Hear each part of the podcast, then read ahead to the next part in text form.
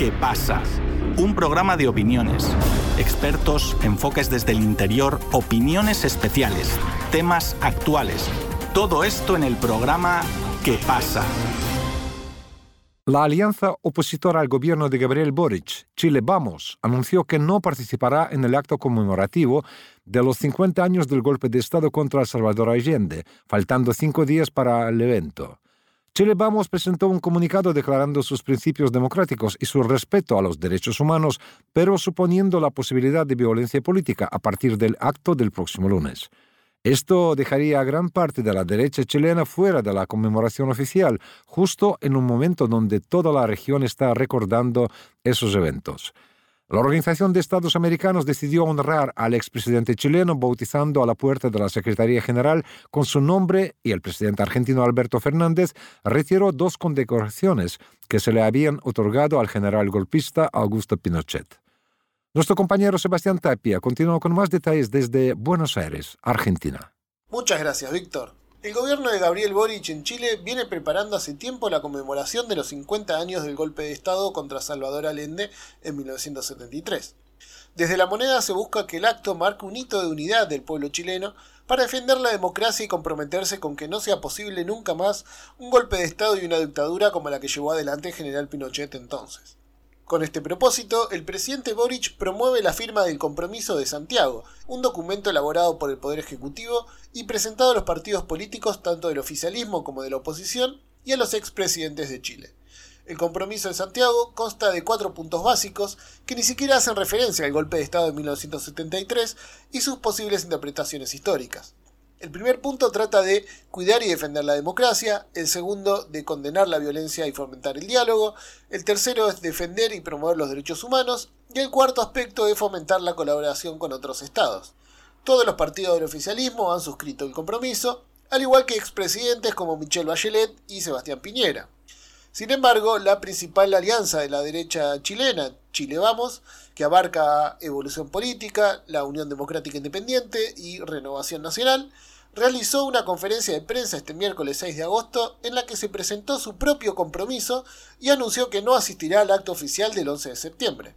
En el texto remarcan su compromiso con la Constitución, los derechos humanos y la libertad de expresión y la seguridad del país pero terminan anticipando algún tipo de violencia política durante el acto de conmemoración. Velando porque el próximo lunes 11 de septiembre quede atrás la violencia política y sea una jornada pacífica y segura para todos, concluye el compromiso de Chile Vamos. Esto se debe a que la alianza opositora culpa al gobierno de enrarecer el clima político chileno y profundizar la división popular al promover el recuerdo de lo ocurrido durante el golpe de Estado y la dictadura pinochetista. A pesar de que la Alianza de Derecha de Chile se opone a recordar la figura del expresidente Salvador Allende, en el exterior su figura sigue convocando a la memoria. La Secretaría General de la Organización de Estados Americanos anunció que la puerta de entrada de su edificio en Washington, Estados Unidos, llevará el nombre del líder chileno. Una curiosa movida por la memoria, teniendo en cuenta que la organización no hizo nada por detener el golpe en su momento. En esa misma línea, el gobierno español desclasificó y entregó a esta organización documentos relacionados con el golpe de Estado en Chile que mantenía en su poder. Por otra parte, el presidente argentino Alberto Fernández decidió enmendar un error histórico de la dictadura militar argentina y le retiró dos condecoraciones otorgadas al general Pinochet en 1976, la Orden de Mayo al Mérito y la Orden del Libertador San Martín. Conversamos con el periodista y analista chileno Patricio Meribel sobre la conmemoración de los 50 años del golpe de Estado en Chile. Patricio, Chile Vamos sostiene que el gobierno está crispando el escenario político. Pero no asistir a un acto que llama a la unidad frente a la memoria del golpe de Estado no es generar más división en la sociedad. Chile vive una paradoja 50 años del golpe de Estado. La derecha, conservadora, responde a los intereses del Partido Republicano de Estados Unidos. La izquierda, progresista, responde a los intereses del Partido Demócrata de Estados Unidos. Chile sigue siendo controlado por Estados Unidos.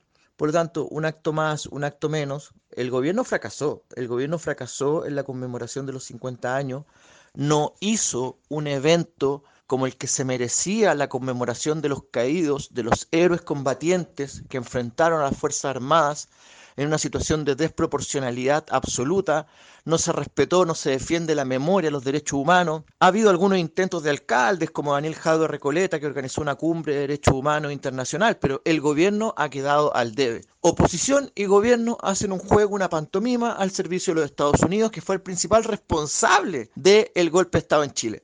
Sobre el punto en particular, que asistan o no asistan es más ingrediente del mismo circo. El expresidente Sebastián Piñera firmó el compromiso de Santiago que promueve el presidente Boric, pero no asistirá al acto como indica su partido. ¿Está tratando de quedar bien con ambas partes o es un reconocimiento de que la posición partidaria es muy extrema? La actitud de Sebastián Piñera siempre es de ganar por ganar. Él es un especulador financiero, un apostador. Por lo tanto, siempre va a tratar de quedar bien con Dios y con el diablo. En este caso firma el convenio, dándole las gracias también a Boric que firmó el convenio que le salvó la presidencia en el peor momento del estallido social donde se estaban violando los derechos humanos en Chile, que Piñera debería haber sido destituido y estar preso por crímenes de lesa humanidad. El pacto Piñera-Boric es evidente, ellos están coludidos. Boric le firmó el acuerdo por la paz el 15 de noviembre, en pleno estallido social. Piñera se lo firma de vuelta, van juntos a viajes internacionales. Esa es una amistad cívica, como se denominaría, pero que demuestra nuevamente que dos personas que responden a los intereses de los Estados Unidos trabajan en conjunto cuando les conviene. Las fricciones internas son parte de lo que es la política nacional, pero en la superestructura nada cambia. La OEA reconoció la figura de Allende al darle su nombre a la puerta de entrada de la Secretaría General. El presidente argentino retiró condecoraciones otorgadas a Pinochet. España liberó documentos sobre el momento del golpe de Estado. ¿Hay algún apoyo internacional para la posición de Chile Vamos de esta manera? No, no existe un apoyo internacional evidente, público, para Chile Vamos, pero existe un apoyo subterráneo a Chile Vamos, a la derecha chilena, dado por Javier Milei, dado por Abascal en España, por el Partido Popular, por los partidos conservadores y demócratas también, al final la derecha chilena está coludida con el gran empresariado, con las grandes oligarquías, con las superestructuras corporativistas que dominan el mundo y que quieren destruir el interés, por ejemplo, del BRICS por tener una nueva democracia, países más soberanos, autónomos, pero Chile vive una paradoja, insisto, a 50 años del golpe de Estado, los mismos que nos dieron el golpe de Estado controlan la política nacional, tanto a la izquierda como a la derecha. La OEA no es un estamento de izquierda o progresista o que defienda los derechos humanos. Ellos están con quien les diga a la Central de Inteligencia Americana que tienen que estar. Por otra parte, es importante recalcar que el gobierno fracasó. Los actos conmemorativos de los 50 años son paupérrimos. Las víctimas, la gente que sufrió las aberraciones de la dictadura del general Pinochet se merecían mucho más a estos 50 años. La derecha no cuenta con apoyo público, pero sí cuentan con un derecho soterrado y lo más grave de todo es que si se dieran las condiciones de un nuevo proceso revolucionario en Chile que buscara liberar a los trabajadores, darles mayores capacidad, autonomía o soberanía sobre los Estados Unidos, la derecha volvería a dar un golpe de Estado y esta vez, como ellos mismos lo han dicho, matarían a mucho más gente, torturarían, meterían en prisión política a muchas personas y la verdad, la derecha chilena no ha cambiado para nada y siguen siendo los mismos cavernarios de siempre. Patricio, ¿Qué es lo que falta en esta conmemoración tan importante del golpe de Estado de 1973? Hay un gran ausente y falta justicia. Henry Kissinger todavía está vivo y fue el gran articulador del golpe de Estado en contra de Salvador Allende. El gobierno de los Estados Unidos jamás ha pedido perdón por los delitos de crímenes de lesa humanidad, delitos en contra de la paz y otras figuras del derecho internacional que cometieron en Chile. Chile fue el laboratorio de la doctrina del shock. Acá se implementó un sistema neoliberal, más neoliberal que Estados Unidos o Inglaterra, más neoliberal que los países de la OTAN, más neoliberal que cualquier país del mundo. Chile es el laboratorio de un experimento absolutamente macabro que hace que las personas trabajen para enriquecer a los súper ricos de esta nación, robándose todo lo que fueron los recursos naturales, privatizando las empresas estatales. El segundo ausente es la memoria la memoria por las víctimas de la dictadura, el negacionismo que está implementando la derecha para justificar los crímenes de lesa humanidad. Eso quiere decir que la derecha chilena está dispuesto a volver a matar, robar y saquear por sus intereses políticos en contra del pueblo chileno. Son unas personas antipatriotas. Traicionaron a la patria antes que asumieran Allende, incluso mandando asesinar al comandante en jefe del ejército, René Schneider, para evitar que Allende asumiera. Por lo tanto, este fue un golpe de Estado permanente en contra del gobierno de la Unidad Popular. Es muy relevante también destacar que existe una crisis en la izquierda que ha perdido su identidad y que no es capaz de recuperar ese rol antiimperialista, plurinacional, multilateral, en donde vemos que el mundo está cambiando hacia una situación de apertura, de multilateralismo, pero acá se sigue trabajando para los intereses del gran capital norteamericano que controla todos los intereses en Chile y en Sudamérica. Mientras los norteamericanos, por una parte, muestran una cara amable, como el Partido Demócrata, que viene a hacer visitas a Chile, su gobierno sigue una invasión silenciosa, casi legal, entre comillas, en Perú, desestabilización permanente en Ecuador, guerra económica contra Petro, una amenaza permanente en contra de Lula en Brasil, una operación de ultraderecha en Argentina. La verdad que las cosas no han cambiado, solo se han sofisticado.